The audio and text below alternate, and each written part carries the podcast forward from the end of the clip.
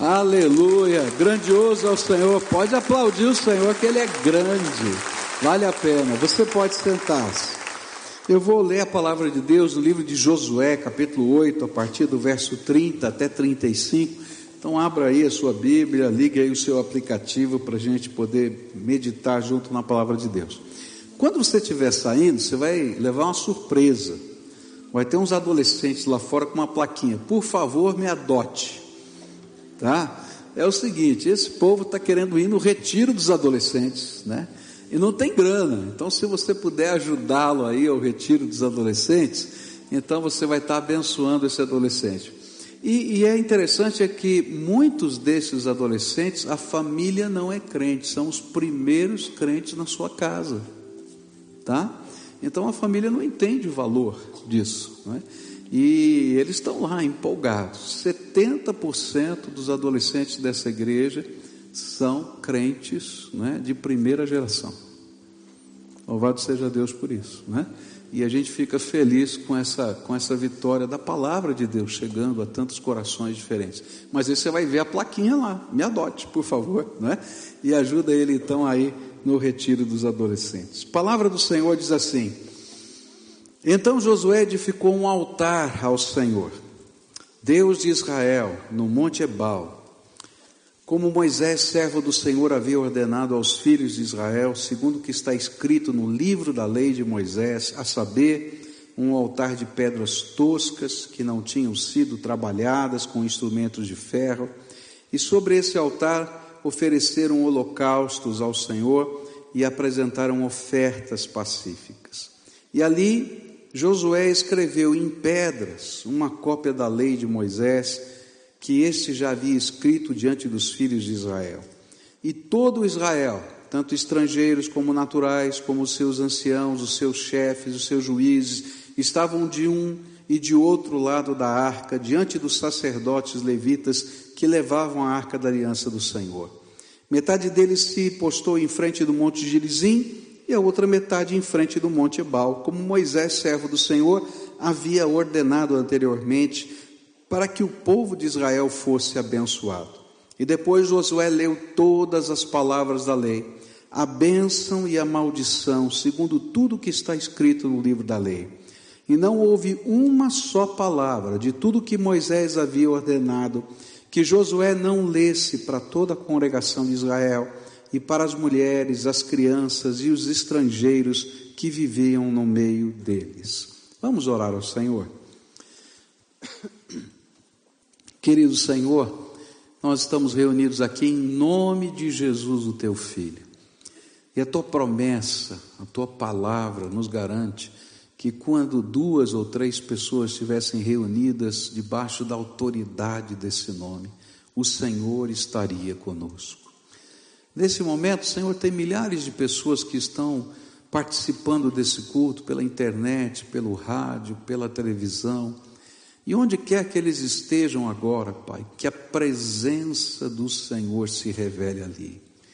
Ó Pai, o que nós mais desejamos não é apenas entender a tua palavra, ainda que precisemos entendê-la, mas o que mais desejamos é sentir a tua presença, ouvir a tua voz perceber o teu toque em nós. Por isso, nessa hora, revela-te entre nós, torna-te irresistível, Senhor.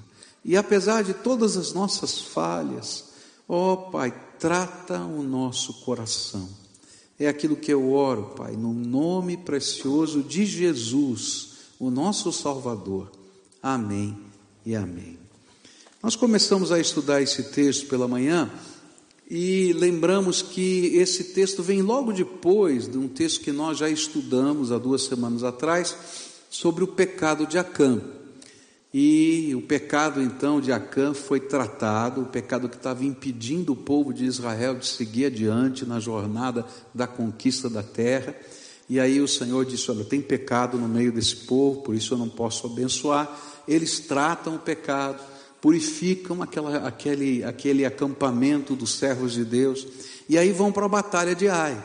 E quando chegam naquela batalha contra a cidade de Ai, Deus os abençoa e eles têm uma vitória tremenda. E dali para frente eles teriam que seguir não é, na conquista da terra. Mas antes disso, o Senhor determina que Josué faça uma pausa estratégica. E ele vai fazer um acampamento. E ele então faz o seu acampamento entre dois montes. Daqui a pouco eu vou mostrar para vocês esses montes: o Monte Gerizim e Ebal. E ali ele coloca a arca do Senhor ali, constrói muros de pedra, não é como se fosse fazendo um portal. Esses muros de pedra são pintados de branco e a lei do Senhor é escrita como memorial, para que eles passando e entrando na terra, eles lembrassem que só teriam a bênção do Senhor se tivessem compromisso com Deus e com a Sua palavra. E todas as coisas que acontecem ali naquele acampamento, na verdade, são figuras de lições de Deus para a nossa vida.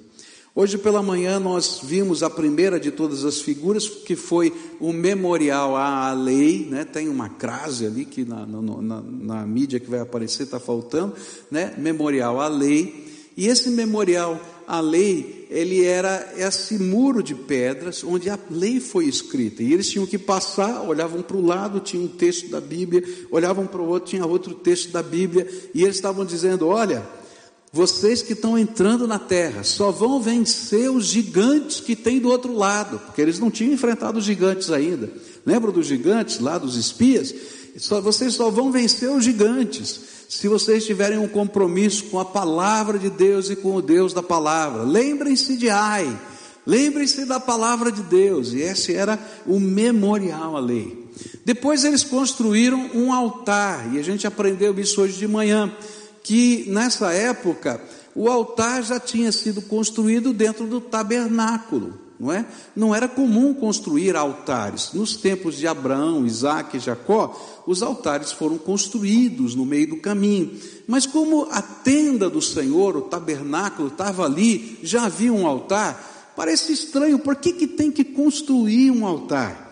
E aí então Deus vai ensinar com a construção desse altar que nós precisamos renovar o nosso altar diante de Deus. O altar do tabernáculo era o altar da liturgia, do culto, não é? Que se repete. Mas o altar que estava sendo erigido fora era a renovação da experiência, do compromisso com Deus. E esse altar tinha aquelas duas ofertas que a gente acabou de falar delas aqui, ao holocausto e a oferta pacífica. Mas ele era construído de pedras, né? E a gente aprendeu isso, de doze pedras. E o altar era quadrado. A gente viu hoje de manhã que então tinha que ter três pedras de cada lado do altar. E construir um altar quadrado com pedras que não podem ser cortadas não é muito fácil. Você tem que escolher uma pedra grande, né, para ficar de base, duas pedras menores para ficar em cima, mais ou menos da mesma altura da próxima pedra grande que vai estar do outro lado, das outras duas, e aí você tem que fazer um trabalho ali meio difícil. E Deus estava dizendo com isso que não dá para ser o povo de Deus como uma pedra só. Que a gente tem que aprender a ter comunhão com as pessoas e que as pessoas são únicas e diferentes como aquelas pedras, e aquelas pedras representavam as doze tribos de Israel, que estavam ali colocadas umas sobre as outras, da mesma maneira como a palavra de Deus vai ensinar que a igreja, não é? É o templo que o Senhor está construindo com pedras vivas. E nós somos essas pedras vivas que Deus coloca umas sobre as outras. E eu disse hoje de manhã, e tem umas pedras pontudas, complicadas, né? Quem sabe você e eu, não é? E aí o Senhor está colocando ali, é por causa da graça de Deus, da santificação do Senhor, dessa renovação da experiência, do compromisso com Ele, que a gente pode ser povo de Deus. E aí, então era um chamado a ser povo de Deus. Mas eu quero continuar a estudar esse texto e quero falar agora sobre os dois montes. E isso se encontra no versículo 33. Todo Israel, tanto estrangeiros como naturais, com os seus anciãos, os seus chefes, os seus juízes, estavam de um e de outro lado da arca, diante dos sacerdotes levitas que levavam a arca da aliança do Senhor. Metade deles se prostrou em frente do monte Gerizim e a outra metade em frente do monte Ebal, como Moisés, servo do Senhor, havia ordenado anteriormente, para que o povo de Israel fosse abençoado. Tem uma foto aqui que eu queria que colocasse aí para gente. Essa, essa foto aqui, ela mostra para gente esses, essa, essa região. Ela não tem uma definição muito boa, eu peguei da internet. Essa tela é muito grande, quando a gente amplia, então distorce, não é? Então ali é o local, tá? Ali é o Monte Gerizim, não é? À esquerda, o Monte Ebal à direita e Siquém. Na Bíblia aparece o nome Siquém, tá? O Vale de Siquém que está ali. Foi exatamente nesse lugar que Moisés disse que eles teriam que parar antes de entrar na Terra Prometida. E esse lugar era um portal natural para a Terra Prometida. Então você, para entrar na terra prometida, tinha que atravessar esse vale onde tinha dois montes. Ali eles fizeram aquele memorial de pedras, e onde eles tinham que passar e lendo as escrituras, lendo a palavra de Deus e a lei. Mas Deus disse para eles que tinha que fazer o seguinte: o povo de Israel, através das suas tribos, deveriam estar seis tribos no Monte Gerizim o monte da bênção. Seis tribos no monte Ebal, o monte da maldição. No meio do, do vale estaria a arca da aliança e os levitas. E os levitas, como um testemunho de Deus, leriam os capítulos 26 e 27 de Deuteronômio. E lá nesses capítulos tem a lista das bênçãos e maldições. Então vai dizer lá, olha, maldito será se você roubar, não é? Maldito será se acontecer isso, maldito será se acontecer aquilo. Depois ele vai dizer, bendito será quando você entrar, bendito será quando você sair, e assim vai. Bênçãos e maldições, que representavam o efeito daquilo que é o nosso compromisso com Deus.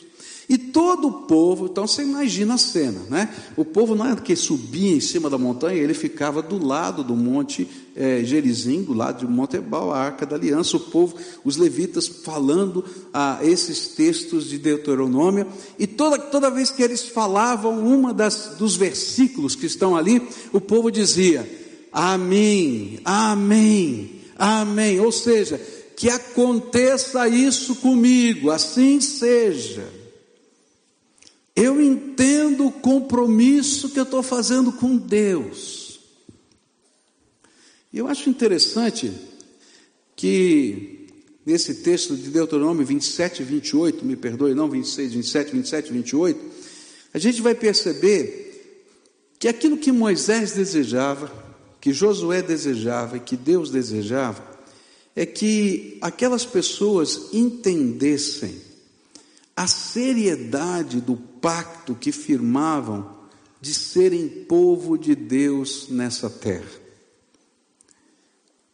Que eles entendessem que Deus os fazia o verdadeiro altar de Deus, que caminha por esse mundo e que reflete a presença de Deus nessa terra. Que eles entendessem que andar com o Senhor não é uma brincadeira religiosa, é um pacto de fé que afeta todas as áreas da nossa vida. E a maneira como nós nos conduzimos diante de Deus pode trazer sobre nós suas bênçãos, mas também as maldições que são consequência natural da quebra dos valores e princípios de Deus. Às vezes, quando a gente olha isso no Velho Testamento, vem a o sentimento, a tentação de imaginar, ah, não, isso aí lá é coisa do Velho Testamento, não tem nada a ver com o Novo Testamento. Esse negócio de bênção e maldição não tem nada a ver com o Novo Testamento. Engano seu. Porque nas palavras de Jesus a gente vai encontrar a mesma coisa. Olha só o que foi dito nos evangelhos, tá? João 3, verso 36 diz assim: Por isso, quem crê no Filho tem a vida eterna. Quem se mantém rebelde contra o filho não verá a vida, mas sobre ele permanece a ira de Deus. É interessante que esse texto está no mesmo capítulo em que existe o versículo mais conhecido do Novo Testamento, João 3,16. Né? Eu acho que todo mundo aqui conseguiria recitar de cor João 3,16, não é? Porque Deus amou o mundo de tal maneira que deu o seu Filho unigênito, para que todo aquele que nele crê não pereça, mas tenha a vida eterna. Mas nesse mesmo texto, Jesus disse assim: Olha, quem crê no Filho tem a vida, quem não tem, quem não crê, já tem a ira de Deus sobre ele. O que a Bíblia está tentando dizer é que não existe um caminho intermediário. Hoje a gente tem um pacto com Jesus, e Ele é o Senhor da nossa vida em todos os aspectos. Ou a gente está brigando com Jesus em rebeldia com Ele. Ou a gente tem a bênção de Deus, ou a gente tem o juízo de Deus. Não tem um meio termo. Você vai me dizer, mas pastor, todos nós somos pecadores. É verdade. Mas o pecado precisa ser um acidente na minha vida e não o meu jeito de viver. E se for um acidente, eu vou ter que confessar os meus pecados e acertar a minha vida com Deus. Agora, se a minha vida, ela representa aquilo que Deus não deseja, e eu me amarro, me, me, me, me conecto a esse estilo de vida, então, na verdade, não resta muito que Deus possa fazer, porque eu estou escolhendo. E era por isso que Deus queria que o povo entendesse, colocando seis tribos de um lado e seis tribos do outro, colocando dois montes que eram irmãos, dizendo assim: gente, existe diante de vocês uma bênção e uma maldição. Agora você precisa escolher o que você quer.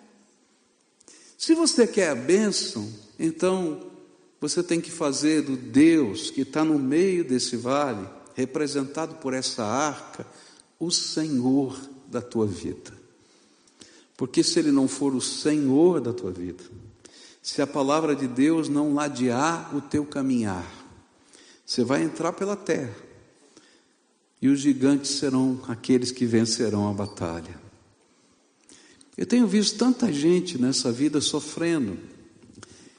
E sofrendo às vezes por causa de decisões erradas. Você já viu gente sofrer por causa de decisão errada? Misericórdia, eu já vi muito. Agora vamos falar baixinho, tá? Quantas vezes você já sofreu por decisão errada?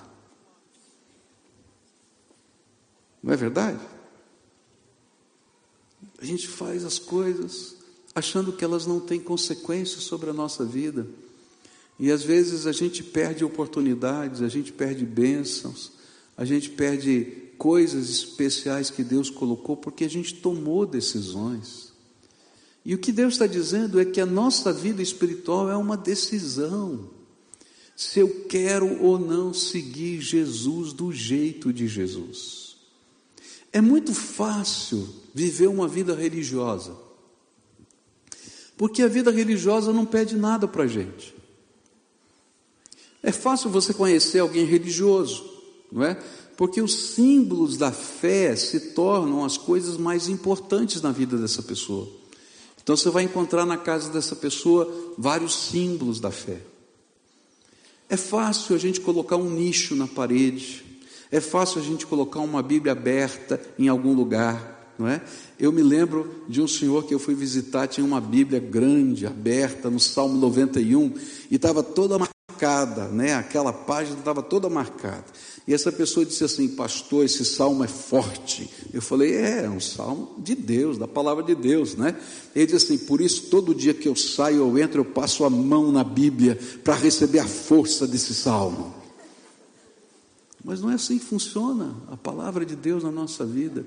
Não adianta ter a Bíblia aberta se ela não estiver dentro do coração. Eu me lembro de um outro senhor que estava com um, um, símbolo religioso colocado no peito. E ele disse para mim assim: Pastor, o negócio aqui é sério. Está vendo isso aqui? Estou. Isso aqui é para manter meu corpo fechado. Não tem demônio que bata aqui. Gente, não é esse, essa relíquia religiosa que fecha o teu corpo. Sabe o que precisa? É que Jesus seja a tua bênção, e Ele se derrame sobre você, e Ele esteja decretando a bênção sobre você. Aquele povo ia entrar na terra prometida, eles iam enfrentar os gigantes pela primeira vez, e o Senhor estava dizendo para eles: se eu estiver no meio de vocês, a minha palavra estiver no coração de vocês, vocês entram por esse portal, e a bênção que eu prometi vai estar sobre a vida de vocês.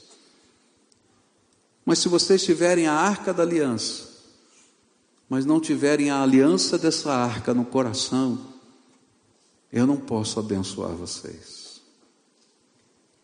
E esse é o ensino desses dois montes. É tão forte, é tão sério esse ensino, que quando Josué está velhinho e ele vai entregar o governo, ele não vai ser mais o dirigente do povo.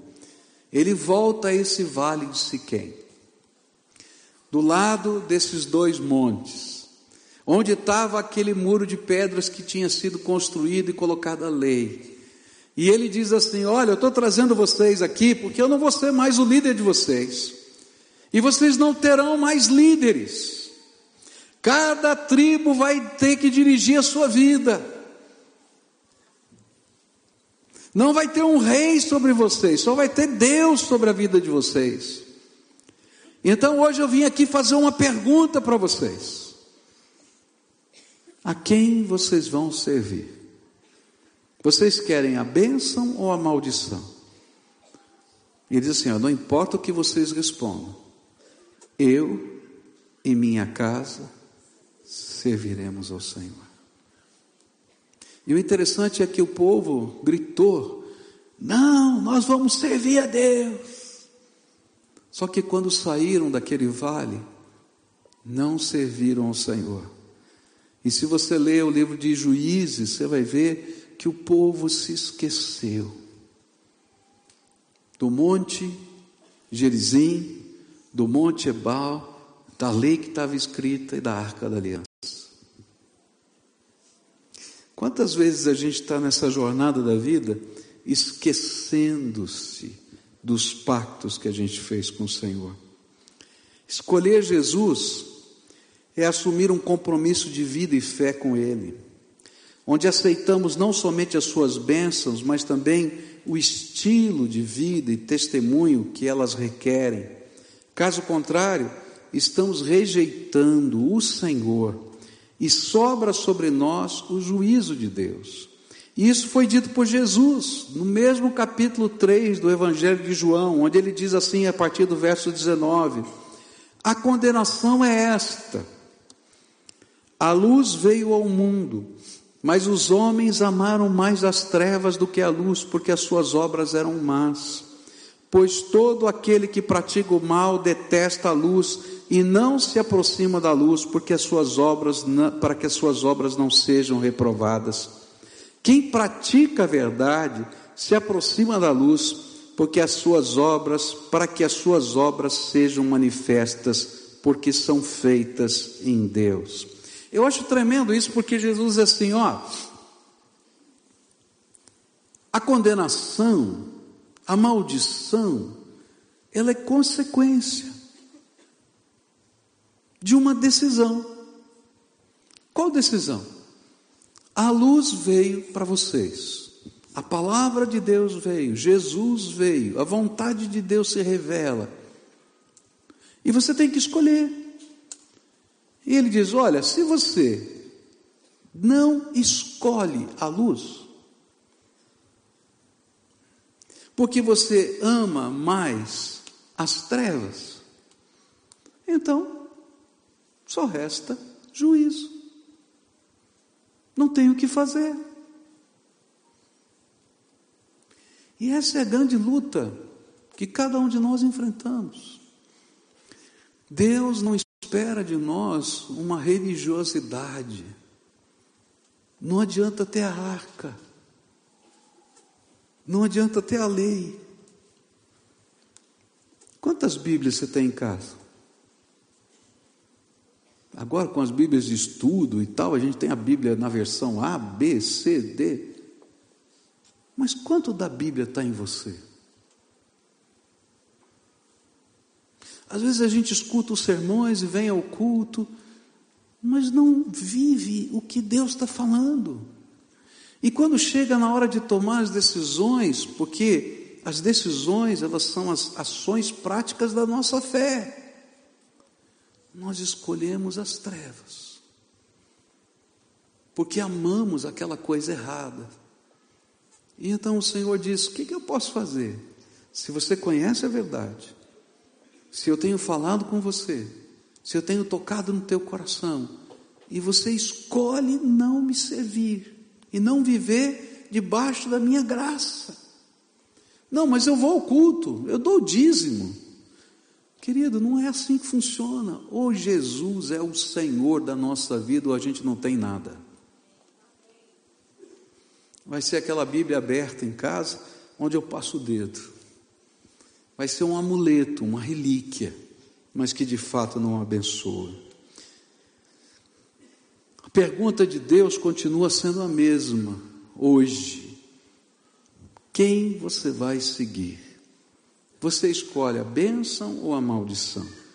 E por fim, o último símbolo, a última figura desse texto é a arca da aliança no meio do povo.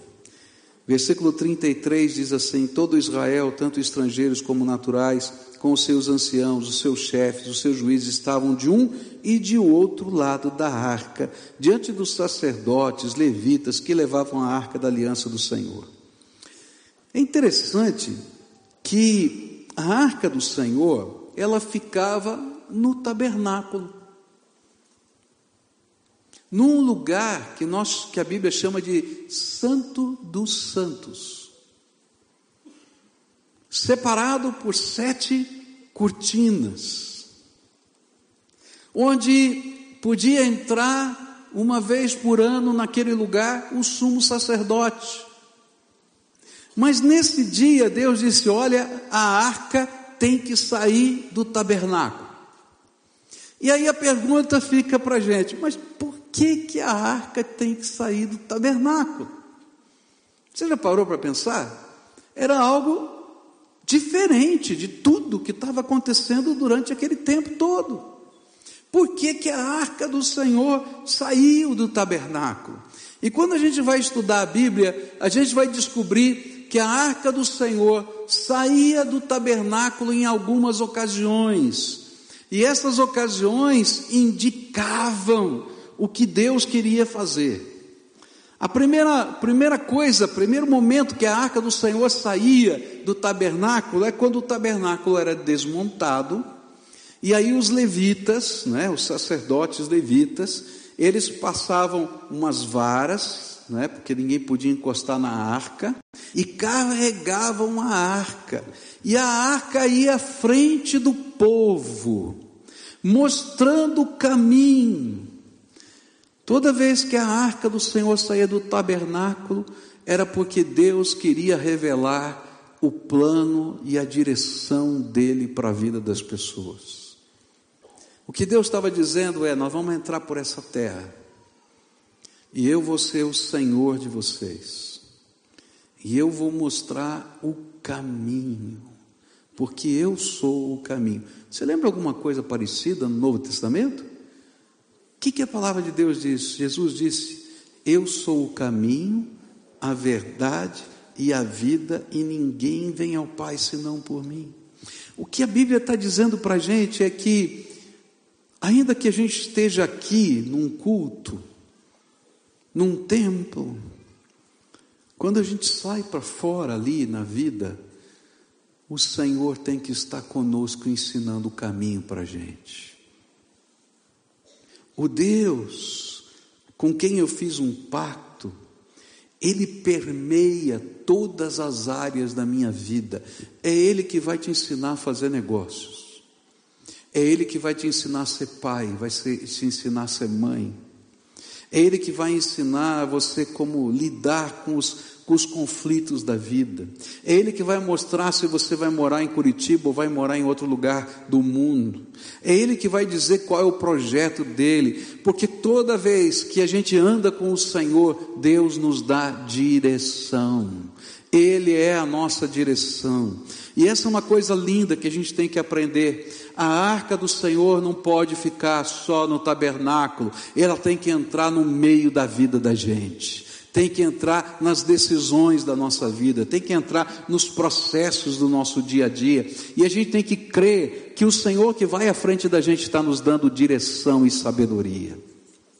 Mas a Bíblia diz também que a arca do Senhor não saía apenas quando Deus tinha que dar direção, mas em toda a batalha que Israel tinha que enfrentar, sabe qual era a linha de frente?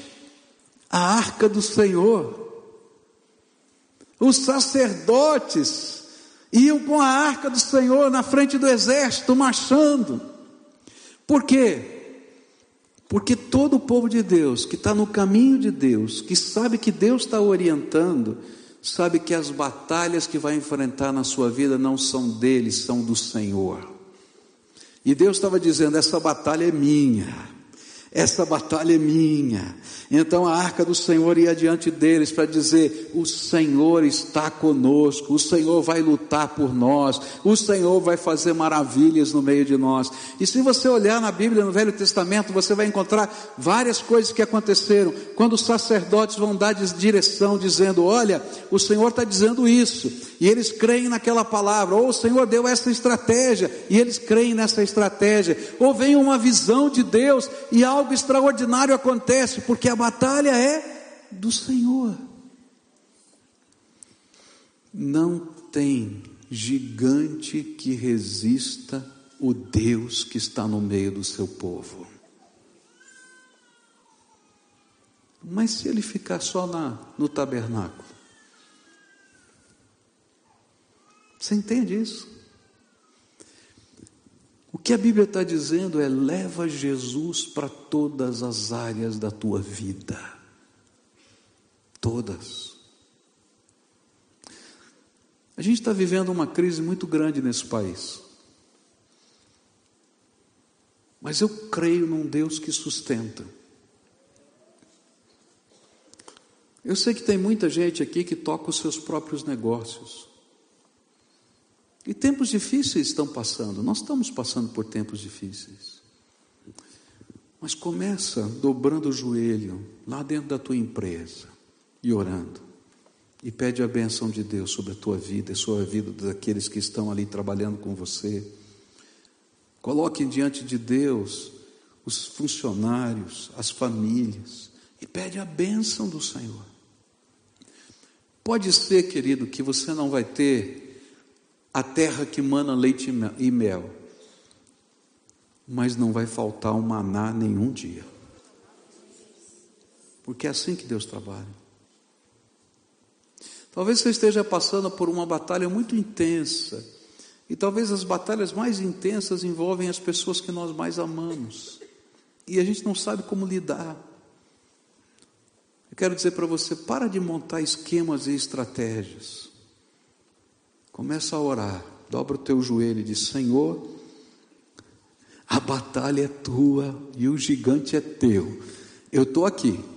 E sabe, Deus vai usar uma pedrinha para vencer um gigante, como ele fez com Davi. Porque toda vez que a arca saía, o povo sabia que o Senhor estava diante deles e tinham coragem para enfrentar os gigantes da vida.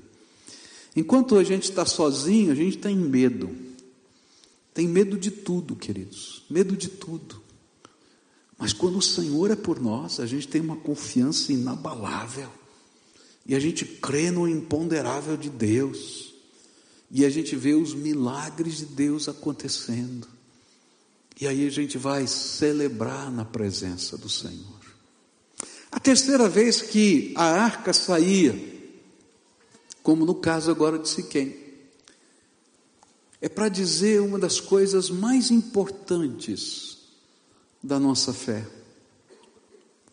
É que Deus tem alegria de estar no meio do seu povo.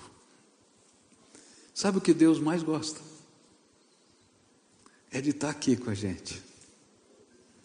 Ele gosta de estar com você lá no teu quarto. Ele gosta de estar com você lá no teu escritório. Ele gosta de estar com você lá nos enfrentamentos dos gigantes. Mas quando o povo dele se reúne, firma pactos, firma aliança com ele, celebra os louvores, dedica os seus dons, o Senhor que está no meio do seu povo se alegra. Era por isso que ele estava lá, no meio do povo. Estava lá para dizer: eu quero estar com vocês todos os dias. E você lembra nos evangelhos algo parecido com isso?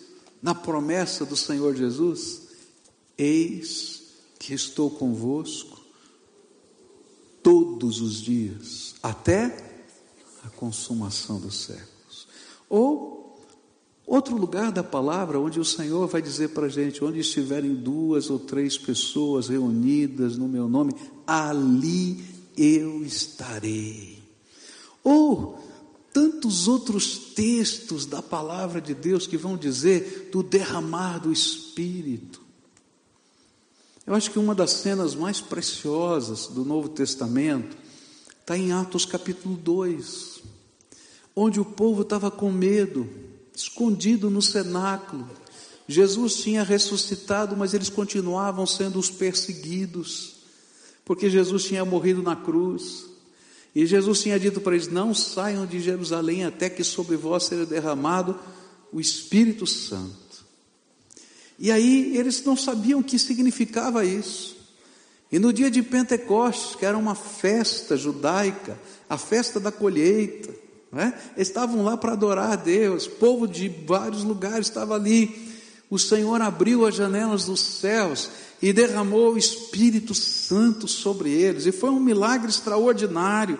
Eles começaram a ter experiências incríveis com o Senhor, eles falavam alguma coisa, e as pessoas que estavam ouvindo, ouviam na sua própria língua. Imagina você falando alguma coisa, você sabe que você não sabe falar turco, mas o turco chega para você e diz: Eu estou ouvindo você falar em turco. Como é que você conhece turco? Não. O que está acontecendo aqui? Sou eu, Deus está lá. E mais, eles podiam ver sobre a cabeça das pessoas como que labaredas de fogo, um símbolo do derramar do poder de Deus.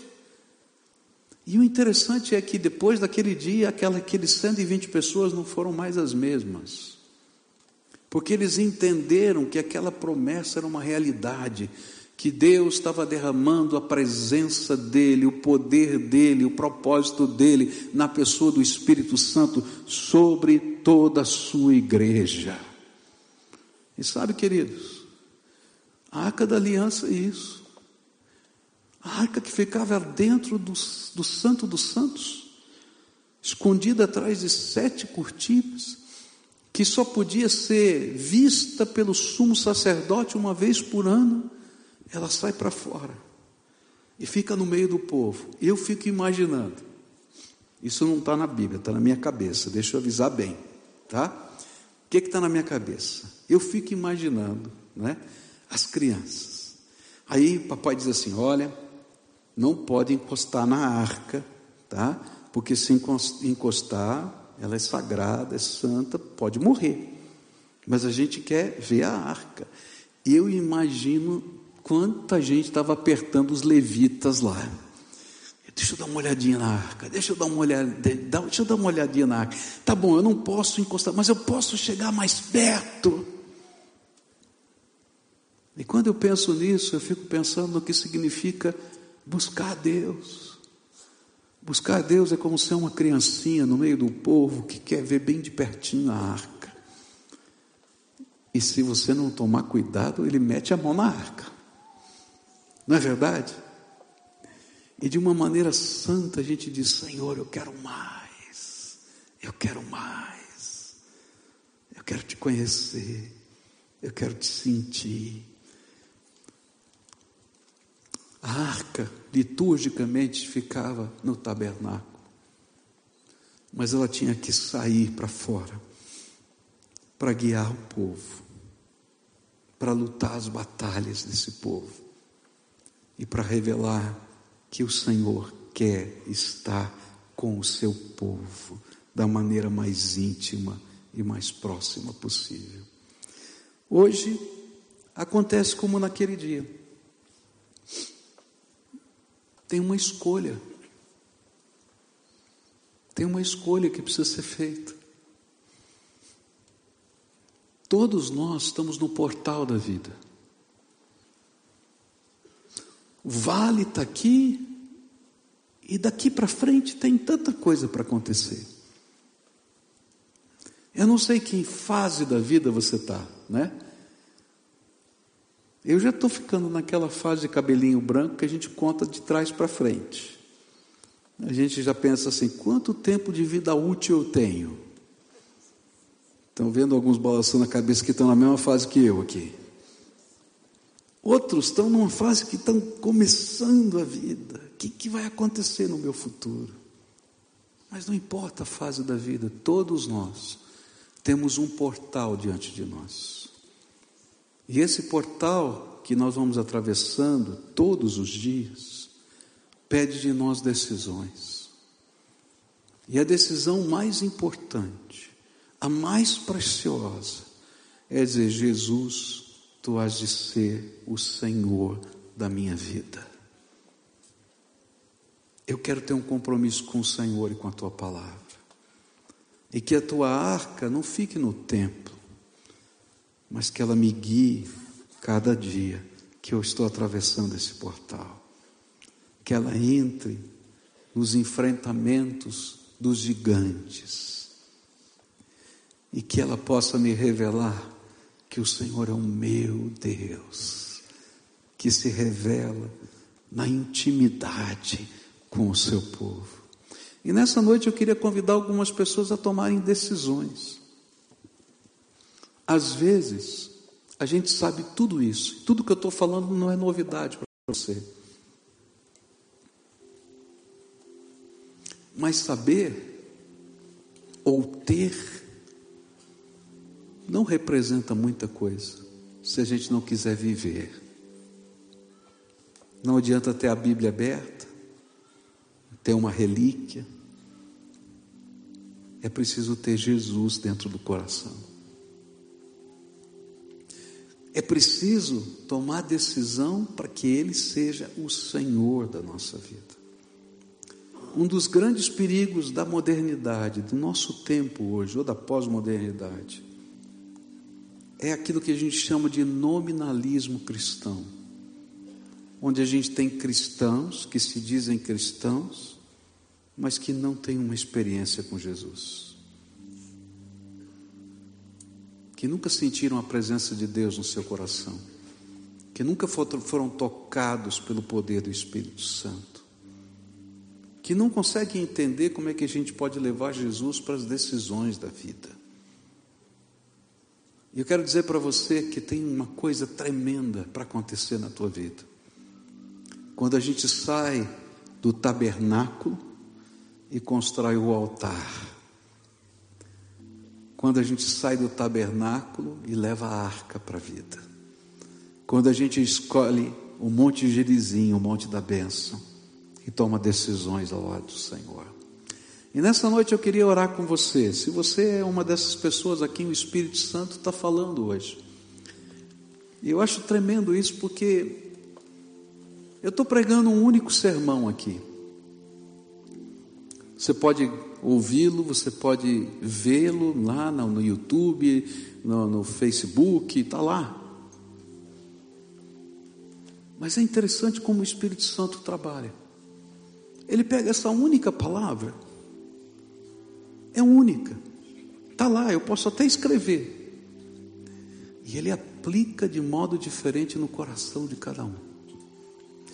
E para você, o Espírito Santo pega às vezes uma frase, pega um, um exemplo, e ele diz: Essa é a minha palavra para você.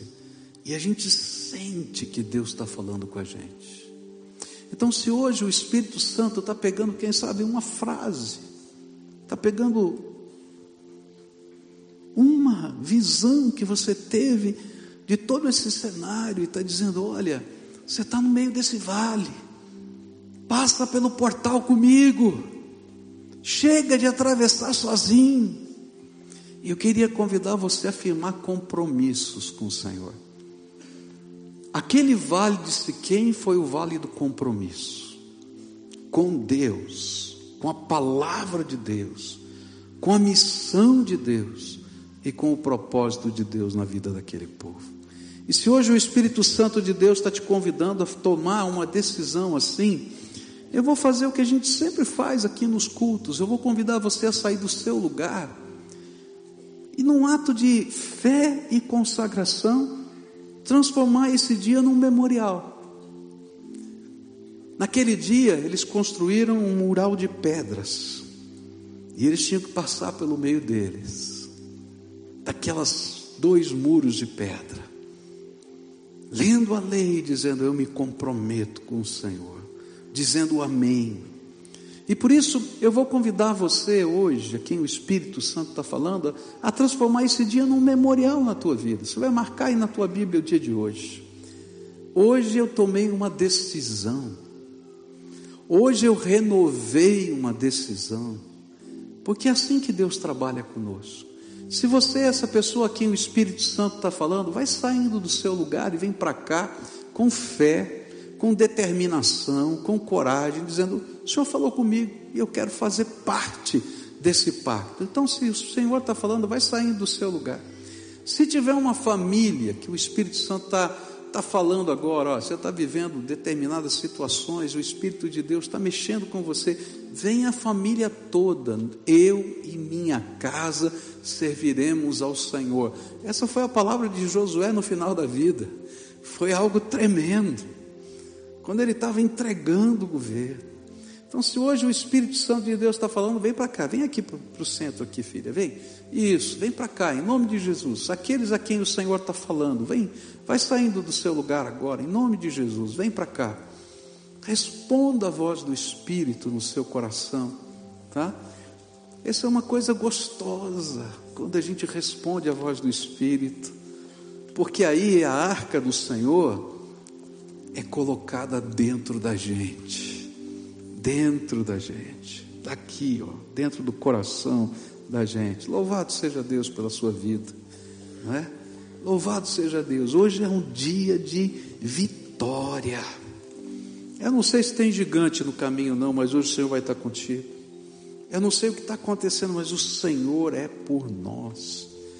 E Ele vai estar no meio do seu povo, dirigindo cada um dos seus filhos queridos, tá? Isso, vem, tem várias pessoas chegando, vem para cá, em nome de Jesus, aqueles a quem o Espírito Santo está falando. Se você está ouvindo a voz do Espírito, filho, vem para cá, tá? Senhor, tu falaste comigo, eu estou respondendo a voz do Senhor. Olha que lindo, tem famílias inteiras aqui. Graças a Deus, graças a Deus, graças a Deus por isso.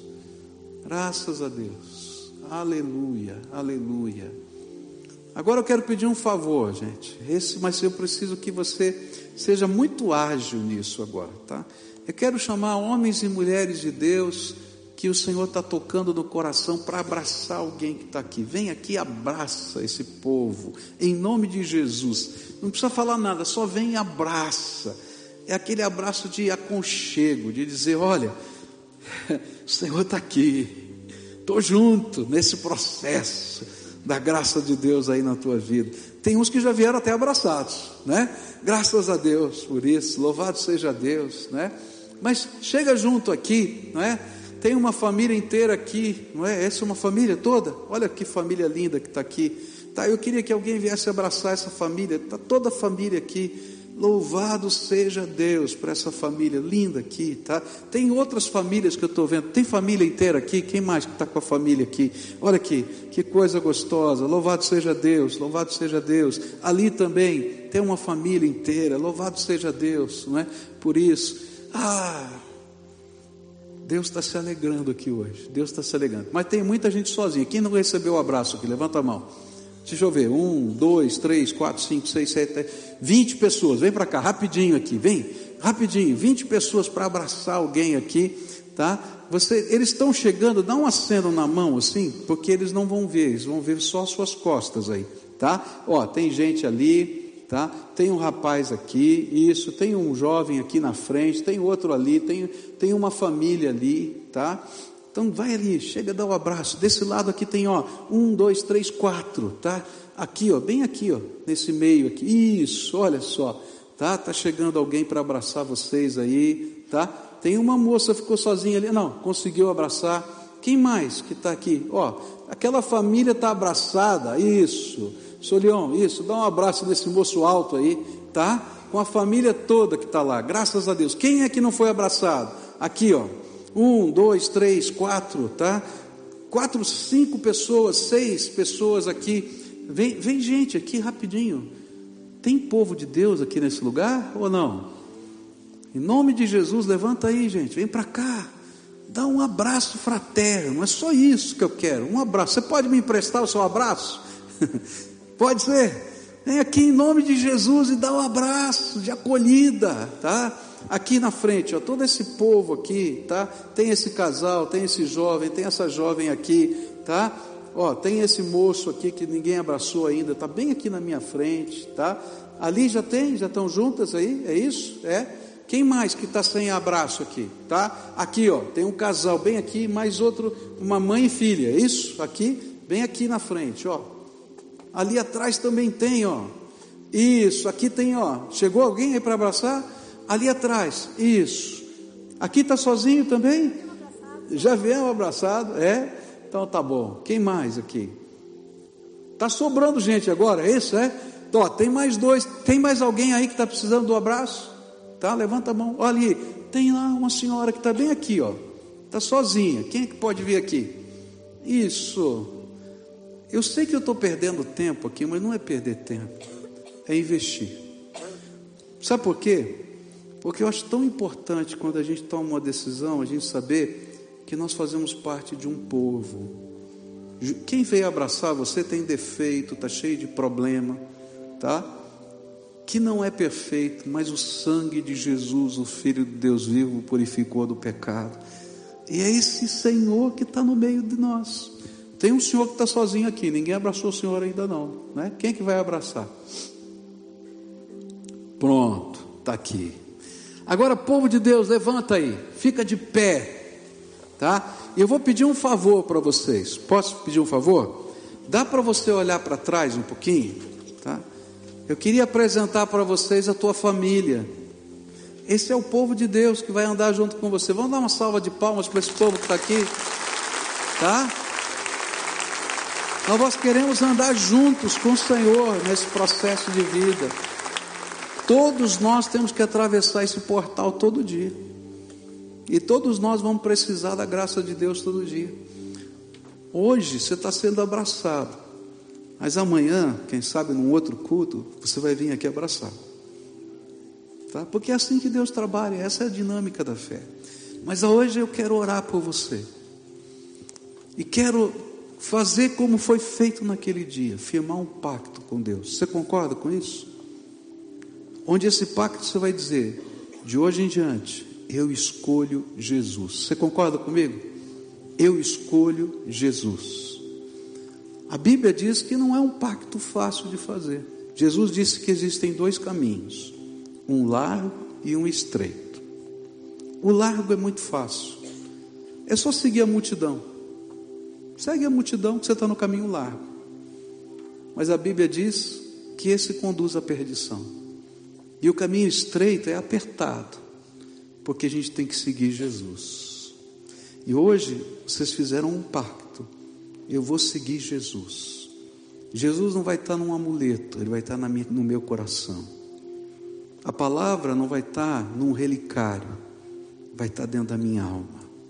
E eu vou deixar Jesus ser o Senhor da minha vida. Vocês concordam com isso? Então digam amém. Lembra do povo lá na montanha? Eles diziam amém? Então diga amém. Agora deixa eu orar por vocês. Senhor Jesus, aqui está o teu povo, amado, querido escolhido. A tua palavra diz, a tua palavra diz, que antes da fundação do mundo, o Senhor já sabia que eles iam nascer que antes da fundação do mundo o Senhor já os amou. Que antes da fundação do mundo o Senhor já sabia que eles iam falhar e pecar.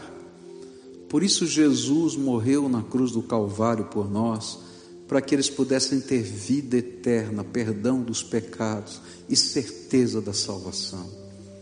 E nesta hora, Pai, eles estão aqui diante do teu povo, como aquele povo estava entre o monte Gerizim e Ebal com a arca da aliança no meio, para dizer: Eu escolho Jesus.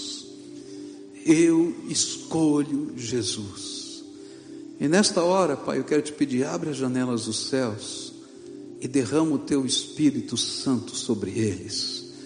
E que o teu Espírito Santo sobre eles seja a marca, o selo, a garantia, o testemunho da tua presença dentro deles. E que no meio desse povo, como eles estão abraçados aqui pelos, pelos irmãos que estão aqui, pessoas com defeito, pessoas que, como eles, têm problemas, mas que também escolheram Jesus.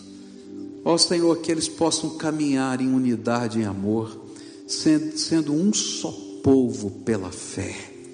E nesta hora eu quero te pedir, essas famílias que estão aqui completas, Pai, que a paz do Senhor esteja nessa casa, que o Senhor se revele em bênção nesse lar.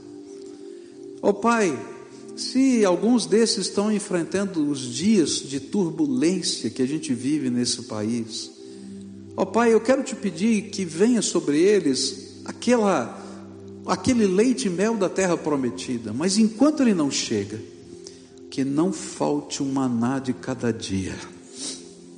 E cada dia eles possam olhar para cima e dizer: Bendito é o Senhor que me sustenta. Ó oh, Pai, eu quero te pedir que o Senhor abençoe as mãos, abençoe os olhos, abençoe os pés, abençoe os lábios, de tal maneira que todo ser pertença ao Senhor e eles sejam para a glória do Senhor. Vive, Senhor, no meio deles, fala com eles, revela o teu poder e a tua glória. É aquilo que eu oro em nome de Jesus. Amém e amém. Amém, querido? Amém? Então, antes de você sair, algumas recomendações, tá? Primeira delas, marca um encontro com Jesus todo dia, tá? Jesus tem algo novo para você todo dia. A nossa força espiritual, ela desvanece, acaba. Alguns de vocês já tiveram muita força no espírito, não é verdade? Mas a gente vai minguando.